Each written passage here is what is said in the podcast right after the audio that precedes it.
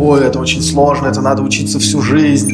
Мне показалось, что аграрка сложная, сложная в этом отрасли. Если ты хочешь побыстрее выпускать продукты, побыстрее получать результаты и так далее.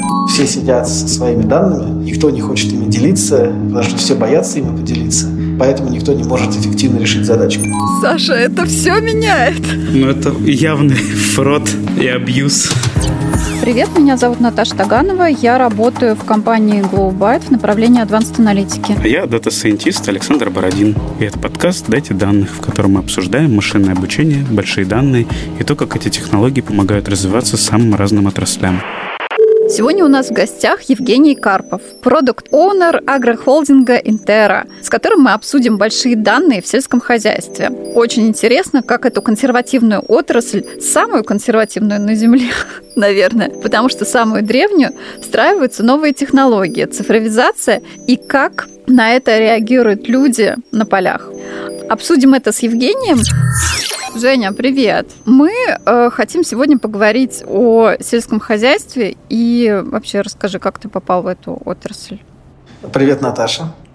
Ну, э, я давно занимаюсь проектами, связанными с machine learning-ом, с data science-ом, и до этого я работал в горнодобывающей отрасли, делал продукт э, умный экскаватор для того, чтобы экскаваторы могли обладать каким-то, ну там э, продукт на самом деле про компьютерное зрение, но называли мы его умный экскаватор, так было красивее.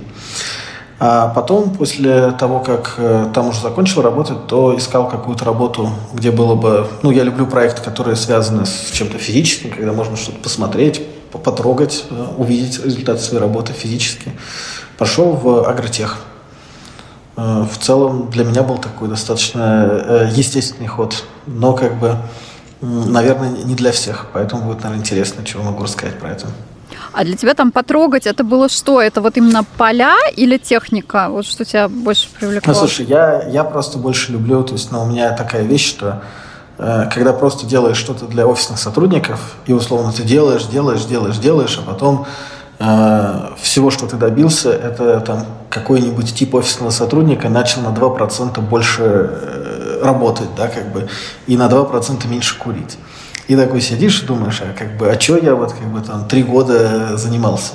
А когда ты делаешь что-то, что есть, ну, что можно физически посмотреть, то есть ты смотришь вот экскаватор, смотришь, как он работает, смотришь, твои камеры контролируют его работу, и проникаешься какой-то такой, ну, уважением к своей работе. Видишь, что ты что-то физическое в мире делаешь.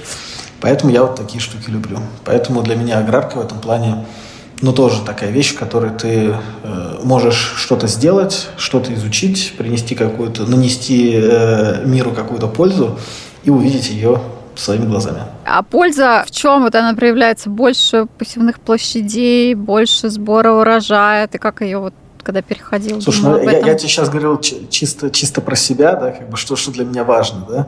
Что у нас в проекте, я пришел в компанию Интера, мы занимались тем, что мы с помощью спутников следили за полями и смотрели, что, как, как произрастает что на этих полях. И в соответствии но как бы мы могли отличить, э, там, правильно ли развивается культура или неправильно. Если культура развивается правильно, значит все в порядке. Если неправильно, значит нужно делать какие-то корректирующие действия.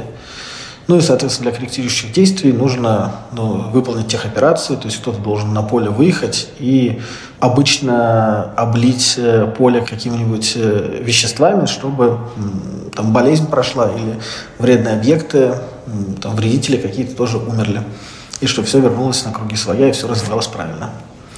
Ну, соответственно, очень классно, когда ты смотришь, то есть ты смотришь, что твоя система предсказывает какую-то болезнь на поле, едешь потом на там, буханке вместе с агрономом на это место, смотришь, и там действительно какая-то проблема, и агроном, который, по идее, сто лет знает эти поля, и он такой как бы смотрит, что ничего себе чудо, вы там из космоса увидели, что у меня на поле там какие-то проблемы. Я бы уточнил, а вот в чем именно импакт ML в том плане, что действительно может быть агроном, он выделяет там раз в день, объезжает свои поля и их смотрит. И, скорее всего, возможно, также он сможет это все обнаружить.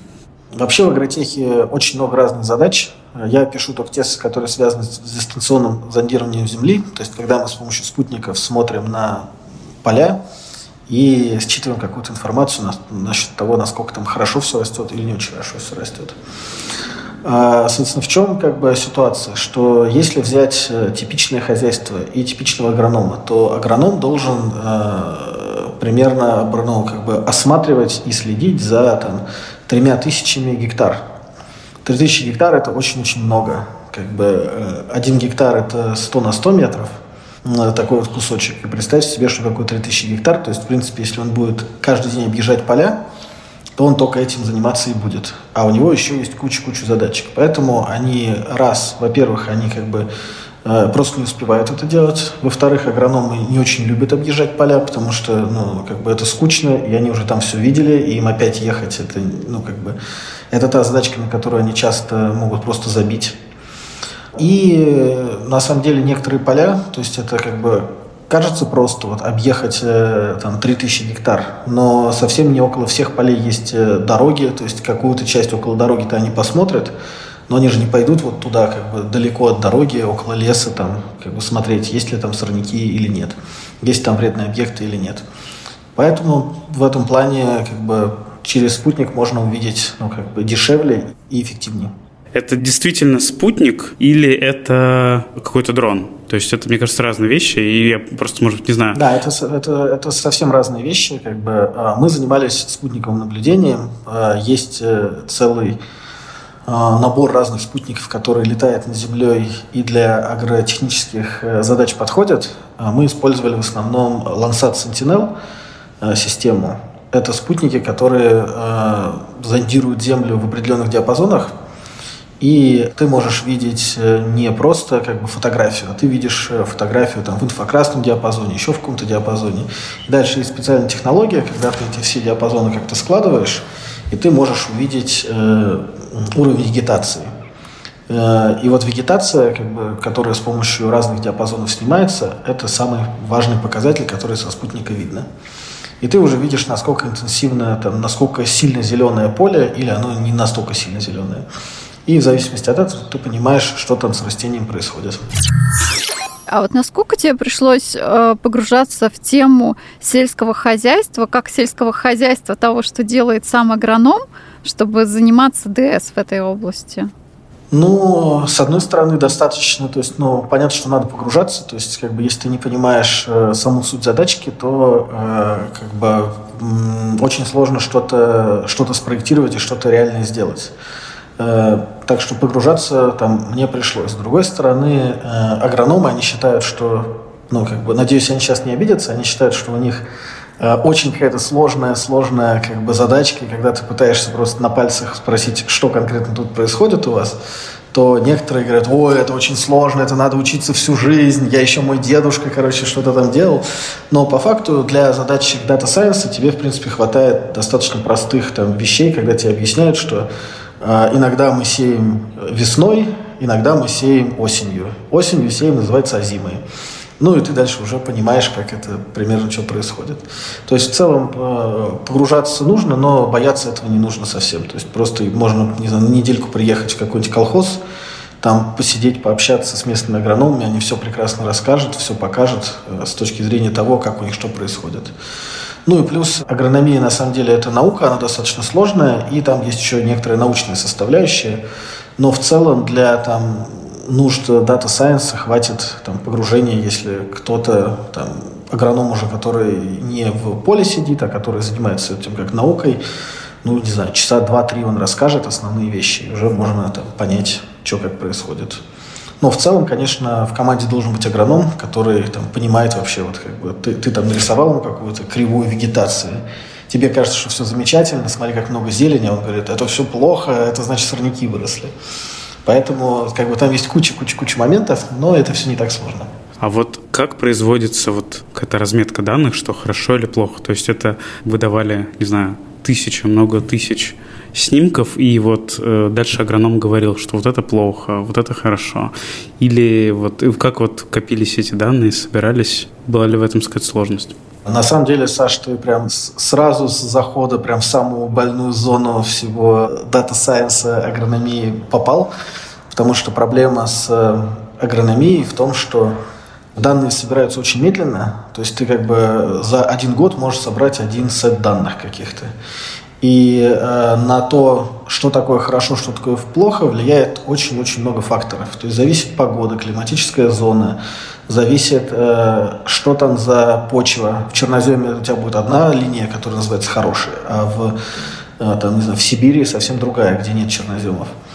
Э, зависит от сорта, например. То есть пшеница одна растет там одним способом, другая растет несколько другим способом. Поэтому со, со сбором вот этих вот данных большие-большие проблемы. А, но в целом а, сейчас там вначале мы обходились даже тем, что нам а, условно рисовали агрономы, которые как бы они условно вручную рисовали эти линии изначально, а потом уже мы пытались прийти ну, к линиям оптимальным, которые нарисованы уже с помощью там, машин-лернинга. Слушай, а вот э, означает, что у тебя был постоянный какой-то, э, у команды было постоянное общение с агрономами. Как это происходило? Они говорили, они были открытыми к общению? Слушай, агрономы очень открыты к общению, это просто замечательнейшие люди. Но они как бы, они обожают, когда к ним кто-то приезжает. Я помню, вот на Кубань приезжаем, он говорит, вы что, говорит, эти цифровизаторы? Мы говорим, да, мы цифровизаторы. Он такой, наконец-то вы к нам приехали, так вас ждали. Мы уже ждем, что он нас сейчас все купит. Он там нам как бы давайте чай пить, все нам рассказывает, как у него что. Э, мы говорим, ну поехали в поле, э, отправимся. И он говорит, сейчас, сейчас, говорит, только проверю, есть ли бензин в машине. И дальше он подходит к такому это, уазику буханки, открывает у него бензобак, и чтобы посмотреть, сколько у него бензина, он просто до палку засовывает, потом достает ее и смотрит, сколько там уровень бензина. И после этого, в принципе, понимаешь, что они, в принципе, очень хотят, им очень весело, им очень интересно с тобой общаться, но внедряют они технологии очень-очень медленно. Просто потому что агрономии уже 10 тысяч лет, и они, в принципе, эти 10 тысяч лет э, не сказать, что слишком много чего нового внедрили у себя как бы в технологиях. То есть примерно как вот придумали, что надо сеять, потом собирать, так у них и осталось. Поэтому общаться с ними очень приятно, очень хорошие, добрые люди, открытые. Для них как бы они еще не устали от машин-ленинга. И там, например, если ты в горнодобывающей отрасли приходишь и говоришь, мы тут пришли, вам искусственный интеллект принесли то они сразу напрягаются, понимают, что, возможно, там ничего не работает, возможно, еще ничего не, не сделано. Здесь такого нет, очень дружелюбно все относятся, радуются, но э, к инновациям они не особо готовы, то есть сами они внедряют это все очень-очень медленно. А означает, что не хотят покупать, говоришь, внедряют очень-очень медленно, не покупают? Ну, они, они и покупать не особенно хотят. И они, в принципе, не видят большой ценности обычно в том, что ты можешь что-то сделать. И это связано еще с одной агрономической ну, проблемой. А, как я уже сказал, урожай зависит от кучи-кучи-кучи факторов. То есть как бы ты в один год можешь собрать э, знаю, 60 центнеров с гектара, а в следующий год, делая ровно то же самое, условно 40 центнеров с гектара. И это просто из-за того, что погода была там похуже, была засуха, еще что-то. Поэтому тебе очень сложно, когда ты приносишь новую технологию, и ты говоришь, что вот, если будете ее использовать, то у вас будет на 5% больше урожая. Но проверить, что вот реально будет на 5% больше урожая, ну, ты же должен доказать как бы клиенту, что вот это действительно так. Тебе очень сложно, потому что э, все равно гораздо больше зависит просто от удачи. Удачный год – много урожая, неудачный год – мало урожая. А насколько много вклад сделал именно твое там, приложение, которое сэкономило, там, ну, спасло 5% урожая, это уже только ну, очень сложно оценить. Поэтому они не очень хорошо покупают эти технологии. А вторая проблема, что они очень консервативные, они могут сделать тебе, дать какое-то место для пробы, условно, часть поля. Давай вот на части поля твою технологию используем, а на другой части поля нет. И тогда они вроде могут сравнить, где урожай больше, и тогда как бы подтвердить, что это все работает. Но все равно э, вот этот вот цикл продажи у тебя будет самое маленькое, это год. То есть ты сначала должен договориться, ударить по рукам с этим э, там, фермером, агрономом или хозяйством. Потом на следующий год они заложат эксперимент с помощью твоей технологии, посмотрят, будут там работать с помощью этой технологии и там, на соседнем поле без этой технологии. И только в конце этого года, когда они соберут урожай, они скажут, ну, вроде как да, вроде как что-то мы побольше собрали, давайте внедрять это более широко. Но для индустрии и для, там, не знаю, офисных приложений испытание длиной в год, это кажется как бы слишком много. А здесь все по-другому и не продается, и не происходит. А смотри, вот сельское хозяйство, оно по-разному датируется в разных странах. И в каких-то странах оно довольно датируемое. Государство что-то выделяет. Вот э, это не может поддержать э, такие проекты э, за счет такого удовлетворения любопытством? Или этого вообще нету? Слушай, ну я, я как бы не могу говорить про все страны. Я могу сказать про Россию, что в России э, вот эта вот поддержка, она ну, то есть есть какая-то поддержка инновационных про- проектов, но, как часто бывает, надеюсь, тоже э, коллеги из Минсельхоза не обидятся, но э, и государство. Но часто тебе легче сделать что угодно, но только не получить какую-то поддержку от государства, потому что потом ты будешь э, всю оставшуюся свою, как бы, свое время в компании ты будешь просто отчитываться, объяснять, почему ты именно так сделал и так далее. То есть, ну, вроде какие-то помощь, субсидии есть, но воспользоваться ими там, мне, по крайней мере, не удавалось. В целом, я как бы вот из таких вещей, которые более-менее работают, есть поддержка Сколково, и у них есть отдельный кластер агротехнический, и вот там вроде есть какая-то работающая вещь из всех, что я знаю. Могу даже, не знаю, контактами, если нужно в конце как бы, скинуть. Я, я общался с ребятами, они, они мне показались очень как бы, дружелюбными, понятными и понимающими проблемы э, стартапов в агротехе. У меня вот такой вопрос, продолжение тоже. Вот если такой длинный цикл проверки гипотезы, то как это отражается на технологиях, которые используются? И, может быть, используются какие-то продвинутые статистические методы в части проведения экспериментов или ускорения, или, может быть, какая-то аналитика, не знаю, для малого числа данных – может быть, есть какой-то стандарт, который выработан. То есть не просто регрессия, да, и что-то в Excel посчитали. Может быть, де-факто какой-то стандарт, какие-то методы, которые решают эту задачу для ускорения принятия решения. Я ни о чем таком не знаю, скажем так. То есть, ну и, скорее всего, ничего такого нет. То есть, ну, как бы задачку все равно э, все равно, если мало данных, то ты не сможешь надежно решить задачку, скажем так. И тут еще как бы наслаивается то, что ты условно решил эту задачку в Краснодарском крае, ты переехал в Белгородскую область, и у тебя все началось по новой. Тебе нужны новые данные, новые, как бы, новое обучение нейросети и так далее. Понятно, что уже не такое, как там первый раз, но все равно обучать систему нужно. Но каких-то особенных методов нету, и из-за этого в агротехе все развивается очень медленно. Ну, то есть, потому что реально данные разрознены, данных мало, собрать их э, очень сложно и там кто-то, например, даже что-то собрал вот, для Краснодарского края, но совсем не факт, что он может с, этим своим решением Окей, в Белгородской области он еще может как-то перейти, потому что там примерно такие же традиции сельского хозяйства. Но условно перейти в похожую даже климатическую зону, то есть где растят, в принципе, там, в таких же условиях там, во Францию, он не может, потому что во Франции свои традиции, там просто по-другому э, сельским хозяйством занимаются и его вот этот опыт уже будет нерелевантен.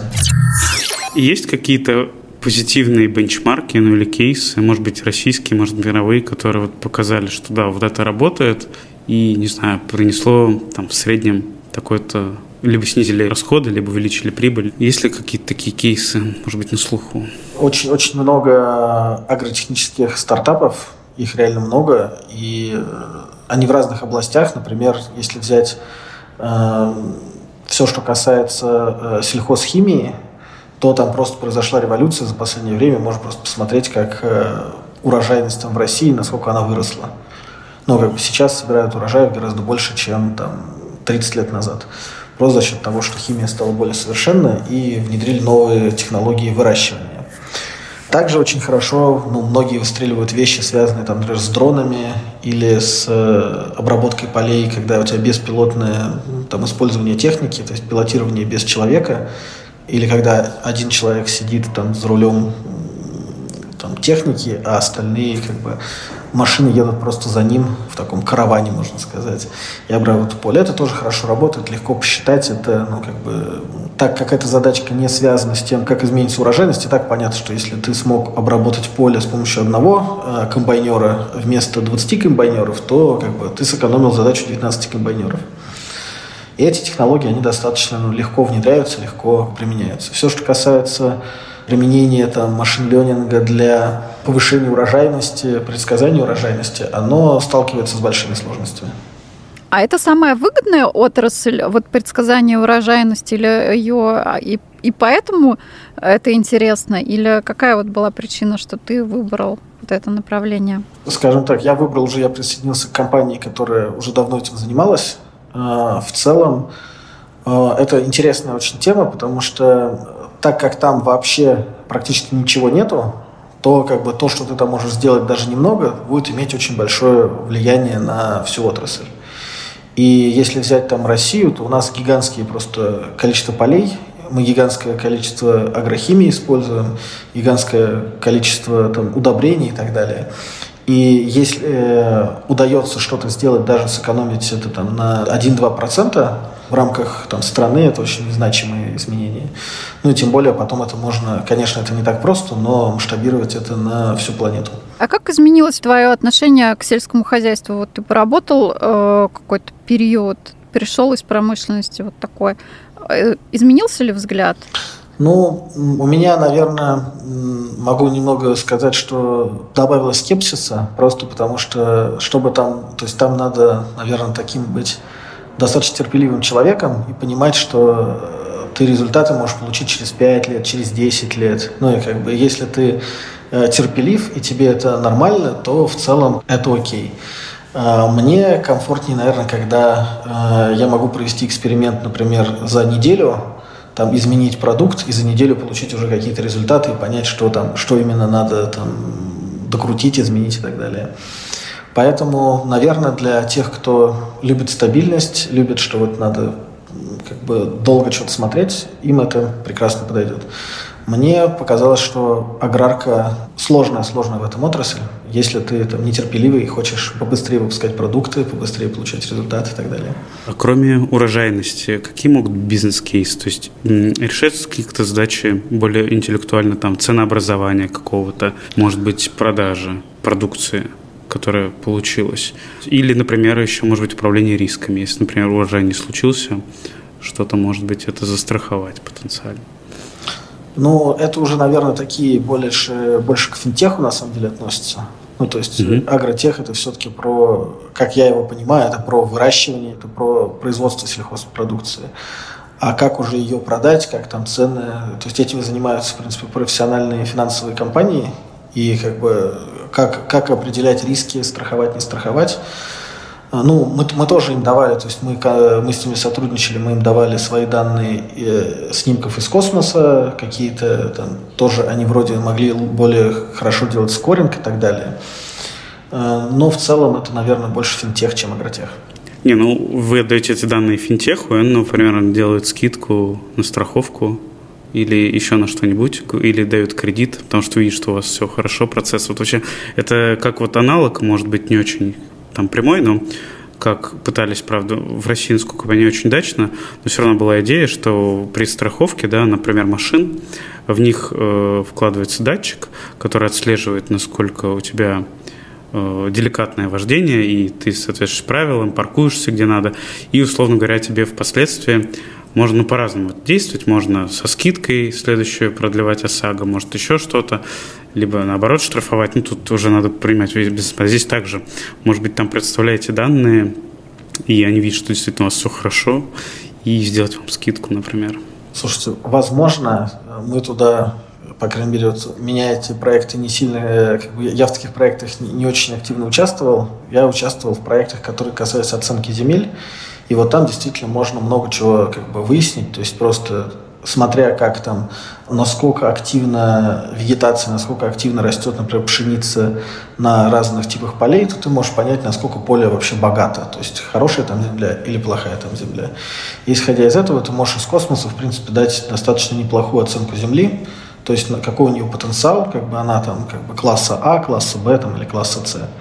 И исходя из этого уже э, и банк понимает, например, что он за земли берет в залог, хорошие там земли, сможет он ли он хорошо их продать или нет. Ну и просто это такая достаточно ценная, полезная информация. В основном это больше информация для агронома. Он уже дальше действует, правильно? Приложений много. То есть есть еще одно приложение, к примеру, э, для продавцов э, СЗРов, это средства защиты растений. Они очень много хорошо зарабатывают, то есть это такие компании, как бы все равно, что кому, никому неизвестные нефтяники. То есть они вот продают кучу-кучу-кучу этой химии, зарабатывают очень много, а, но им тоже а, полезно понимать, куда они вообще продают, какие культуры выращиваются, какой химии лучше больше заводить, потому что у нас как бы в стране, про других не знаю, но у нас как бы люди и агрономы часто врут с отчетностью. То есть есть некоторые культуры, которые сильно изнашивают почву, и их нельзя слишком часто растить. Но агрономы хотят много денег, поэтому сажают их чаще. Но в статистику они пишут, отчитываются государству, что они посадили что-то другое. И у нас, я не помню, то ли, то ли подсолнечник, то ли кукуруза, вот что-то из этого, э, к сожалению, я это точно не помню, но у нас, условно, 1 миллион гектар неучтенный. То есть все знают, что он где-то посеян, но никто его не видит. И, соответственно, э, тем, кто продает средства защиты этих растений, им важно знать, где этот гектар засеяли, потому что им надо подготовить запасы, чтобы продать их агроному.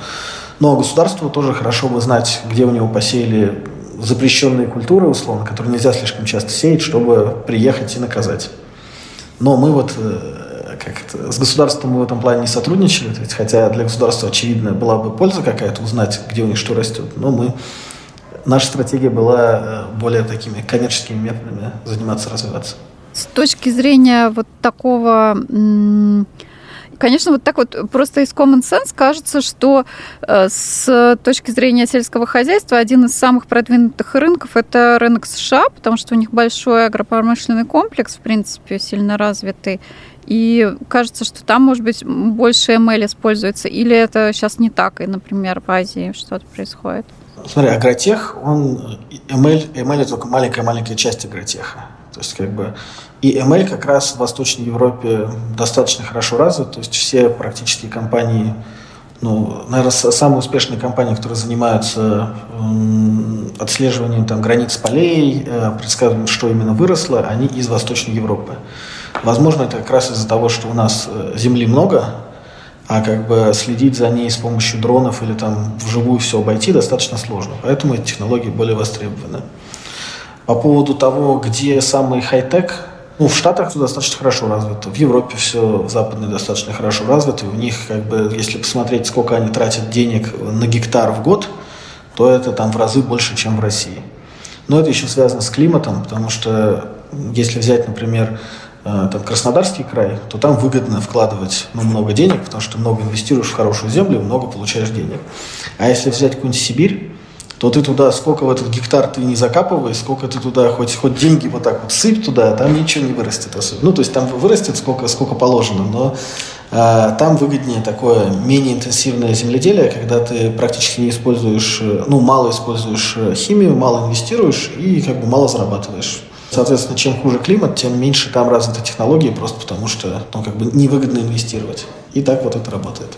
А самое хорошее, вот догадайтесь, где самая хорошая зона для развития стартапов в агротехе? Не знаю, что-то, может быть, какая-нибудь Африка где-нибудь, нет? Нет, самое хорошее это Бразилия, потому что они там снимают по 2-3 урожая за год. И у тебя вместо одного цикла за год ты можешь проверить там сразу три цикла условно. Да, кстати. И, и это очень как бы классное у них преимущество. У них там тоже агротех очень хорошо развивается, потому что ну, самая хорошая песочница на Земле, вот туда можно полететь и там все, там кучу всего отладить. Только не масштабируемо будет что-то будет масштабировано. Но это, да, это очевидная проблема, что после того, как ты в любом месте отладил, даже если ты в России отладил, то потом ты не сможешь масштабироваться на Бразилию. Если в Бразилии, то на Россию. Если там в Германии, например, то э, ну, как бы в Россию тоже там у нас немножко разные там и параметры, которые мы измеряем, например, агрохимические, традиции разные. Поэтому то, что ты научился делать в России, тебе нужно будет сильно-сильно адаптировать для там, всех остальных стран. А вот такой еще вопрос, когда ты сравниваешь там с Германией или с какой-то вот э, Западной Европой, у нас же есть регулирование по сельскому хозяйству, вот, э, что можно использовать э, химию, что нельзя. Ты говоришь, что у нас, ну, может быть, регулирование не такое жесткое. Вообще, насколько это влияет для ML? Ну, для ML это, в принципе, разницы никакой нету. Есть, условно, какие-то правила. В разных странах они по-разному соблюдаются. В России они соблюдаются не очень жестко. Да, то есть, как бы, они в целом их соблюдают, они регулярно агроному подают отчетность, но в этой отчетности они часто играют с цифрами, чтобы не нарушать как бы, формальные правила. Поэтому здесь как бы можно попасть легко в ловушку, что у нас у государства есть куча-куча данных, на которых, кажется, можно обучиться, потому что ты знаешь все, что делается в полях и так далее. Но если ты начнешь на этих данных что-то пытаться построить или обучить, то ты поймешь, что у тебя данные это недостоверные, потому что агрономы как бы жульничают. И у тебя вот этих вот жульнических данных государство куча, куча, куча, куча. А, поэтому на них особо ничего не построишь. Что там в Германии и в других странах? Ну, у них, мне кажется, то есть, насколько я знаю, у них нет такого жесткого регулирования в плане того, что они должны отчитываться там, хотя, может быть, может быть, должны, но в каждой стране все равно это по-своему. Ну, то есть ты в Германии, условно, собрал какую-то статистику, но Германия маленькая, тебе нужно еще Венгрию, а в Венгрии уже другая статистика, другие форматы и так далее. И у тебя новая страна, новые как бы, правила игры. Но в целом в России, в принципе, еще до недавнего времени заниматься агротехом и делать какой-то стартап, который потом ты отмасштабируешь, было достаточно классно. Потому что у нас, с одной стороны, достаточно большой рынок, и он как бы хороший, ты на нем можешь зарабатывать он не особо на виду, то есть ты можешь там проводить свои эксперименты спокойно лет пять, и никто даже не будет в курсе, что ты что-то делаешь, если ты сам о себе не заявил. Ну и, соответственно, у тебя будет эти потом пять лет для того, чтобы масштабироваться по всему миру, если ты что-то научился делать. Но сейчас, наверное, уже как-то уже, уже стало не так как бы легко масштабироваться из России, как было раньше. Слушай, еще такой вопрос. Я понял про основную задачу, которую ты разговаривал, может быть, вокруг этого. А в целом, есть ли задача выбора, не знаю, лучшего сорта чего-нибудь или отбора в селекции, или это, в принципе, какая-то отдельная задача, которая занимается там скорее генетикой и уже агроном там без участия вот, в части эмэля? Тему. Ну, я сейчас подумаю, но мне кажется, что в любой задачке сейчас, в любой современной задачке есть куда приткнуться ML. Ну, как бы я не знаю, где его нельзя там прикрутить э, и какую-то задачку решать в целом, но это уже такая, как бы, если говорить про генетику, про какие-то а даже не про генетику, даже вот, вот у тебя просто вот есть два сорта, чем засеять. Вот, на, вот у тебя есть конкретное поле, ты оценил его качество, дальше вопрос, какое засеять туда а, сорт, там пшеницы, например. Все-таки хочется понять, какая задача дает наибольший эффект именно в части Data Science здесь. Потому что я так понял, где-то дает больше химия, где-то больше дает знания, больше доменные, чем какой-то Science все-таки вот mm-hmm. и на какую метрику мы влияем, вот и какой из этих все-таки задач дает наибольшее на нее влияние? Ну, главная метрика, на которую мы пытаемся повлиять, если мы говорим про расти, растеневодство, то есть, ну, как бы агротех, он очень большой, и там можно коров выращивать, можно свиней выращивать, можно там еще чем-то заниматься, э, каких-нибудь устриц тоже, это тоже как бы сельское хозяйство. Э, но если говорить про растеневодство, то есть выращивание растений, то там единственная главная метрика – это урожай.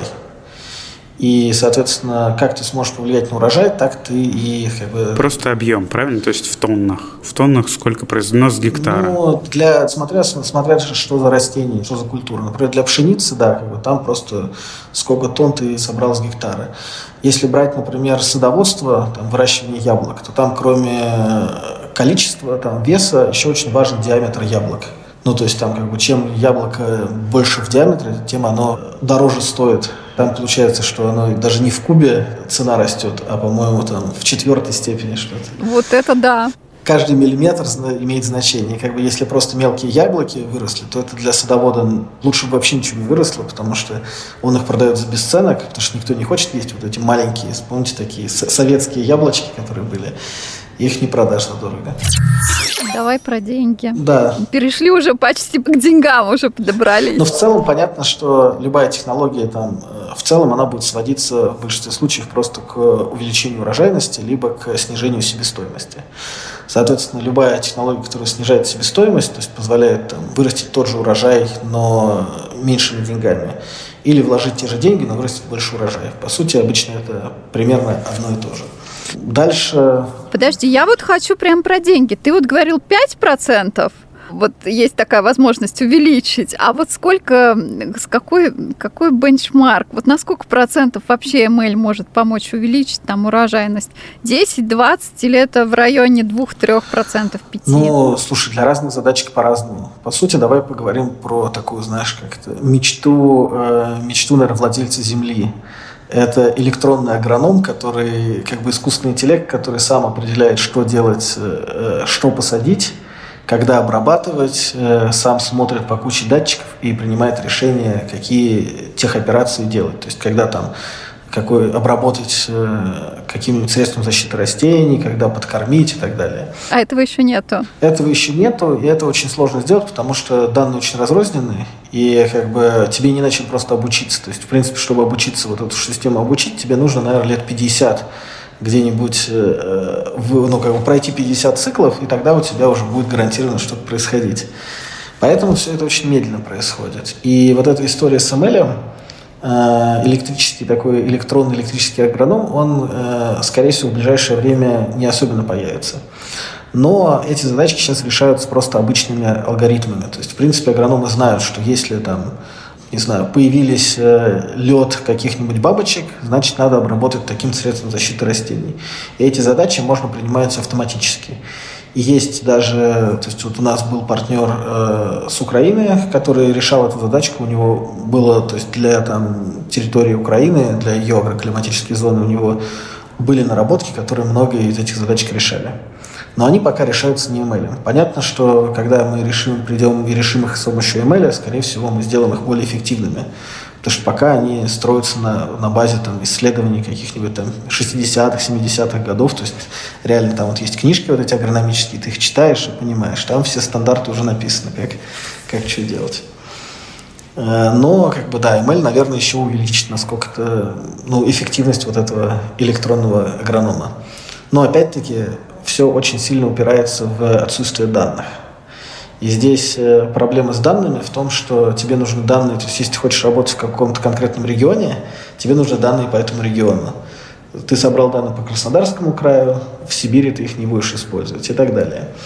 И фактически э, как бы, тебе нужны данные, там, если ты хочешь работать по всей России, со всей России, а их э, ты собрать, скорее всего, просто так не сможешь, потому что тебе тогда нужно заключить какие-то договора и отслеживать кучу-кучу-кучу полей там, по всей России.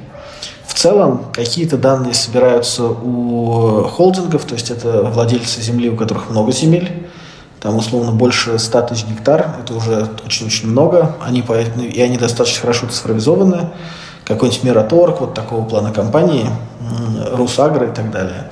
Они собирают эти данные, но тоже они не очень хотят ими делиться, потому что это э, очень такая бизнес-чувствительная информация, и они тоже считают, что это их актив. Поэтому сейчас э, такая картина в агротехе во многом, э, что все сидят со своими данными, никто не хочет ими делиться, потому что все боятся ими поделиться, поэтому никто не может эффективно решить задачку. Но если бы все поделились куда-нибудь, не знаю, там, положили бы эти данные, то в целом э, куча-куча задач можно было бы решить ну, как бы достаточно эффективно, и все бы смогли, наверное, прибавить себе, ну, там, не знаю, процента 3, например, урожайности. Что на самом деле достаточно хорошо для, как бы, если посчитать, какие деньги там, и что маржа там всегда не всегда такая большая, то 3% бывает очень здорово.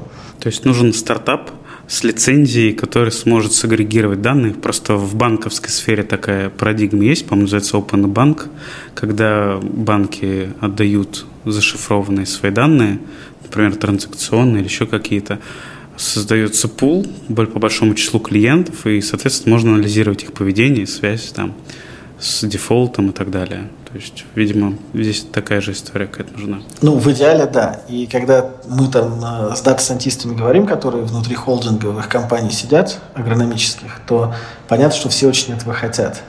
Но это очень чувствительная информация, потому что, как я говорил уже, что агрономы любят э, с отчетностью немножко как бы ее оптимизировать, чтобы она была более выгодна, чтобы более выгодно смотреться в глазах э, государства.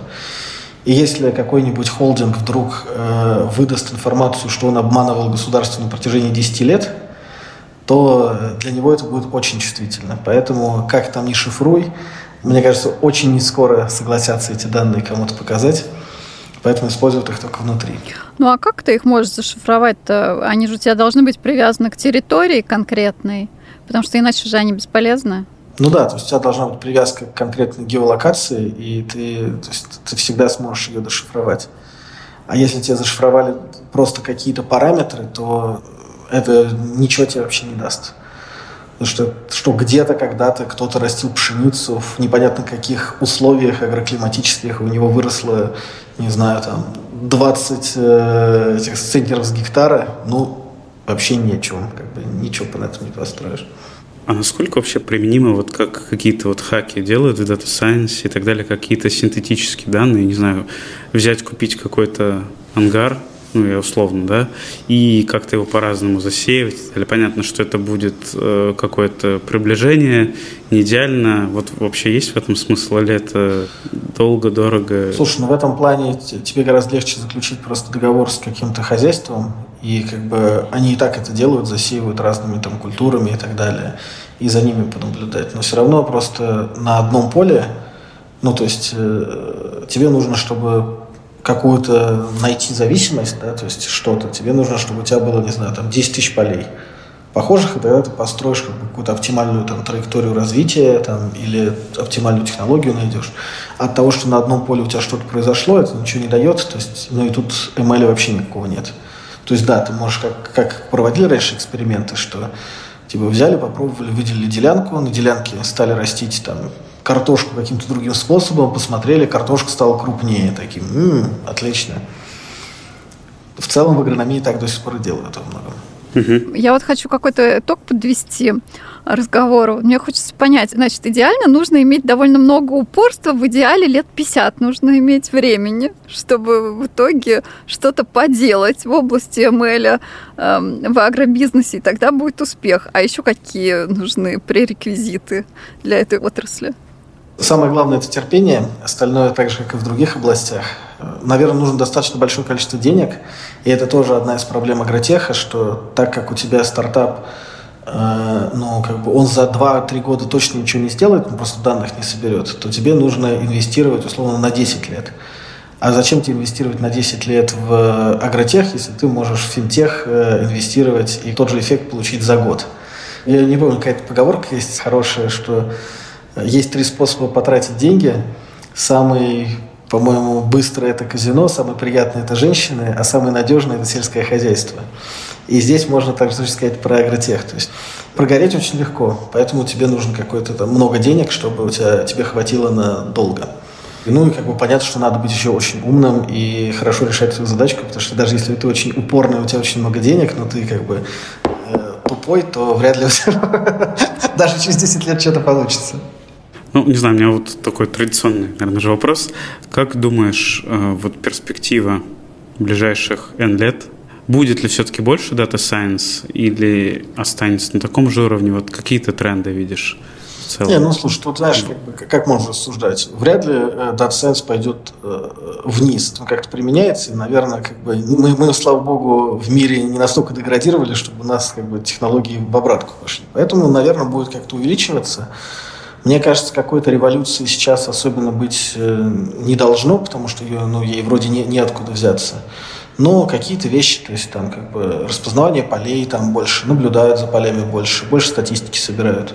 Ну, скорее всего, оно будет внедряться, там будет внедряться в основном э, холдингами, у которых есть деньги, у которых есть задачки. Будет внедряться компаниями, которые являются поставщиками там, средств защиты растений и агрохимии. Э, просто потому что они на этом могут там хорошо заработать. В этих вещах э, как бы, будет развиваться. Ну и понятно, что всякие истории с, с, автономными, с автономным транспортом, с точным земледелием, когда ты будешь более точно знать свое поле, более точно применять химию, вот они точно будут развиваться активно. Ой, слушайте, дайте я, можно я флут скажу минутку? Я была раньше любителем смотреть передачки по истории, угу. и я смотрела одну передачу, где было про археологию, спутниковую археологию со спутниками угу. что-то находят, снимают и находят старые города. Это так прекрасно. Но Атлантиду пока не нашли, да? Вроде пока нет. Но вот мне показалось, что археология это прям вот... Вот если бы я знала, что там спутники, я бы туда пошла. Есть еще такая задачка, тебе, может, Наташа, интересно будет. Она не такая романтичная, как археология, но черные копатели, которые ищут клады, они как действуют? То есть э, у них металлоискатели почему-то плохо работают, если поле не распахано. То ли им трава мешает, то ли еще что-то.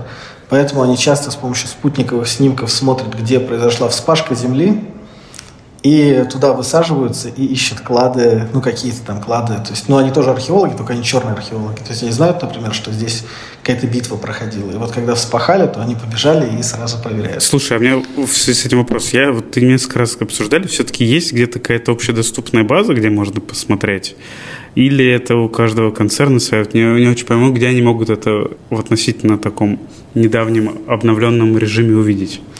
Ну, есть некоторые приложения, есть, например, приложение OneSoil, оно еще недавно было белорусским, но э, потом стало польским, по-моему.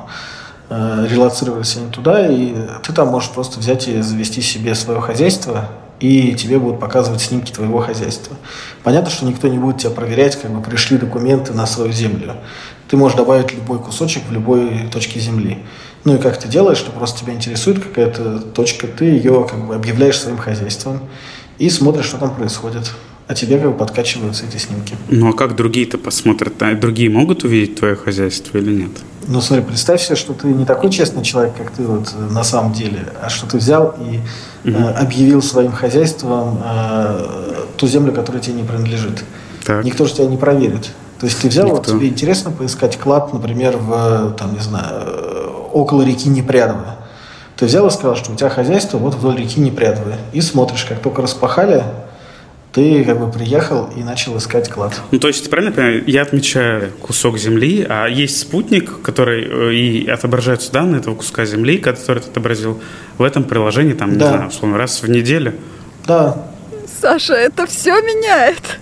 Ну, это явный фрод и абьюз. Понятно. Теперь вы знаете, чем можно заняться, если все станет совсем грустно, то можно будет искать клады.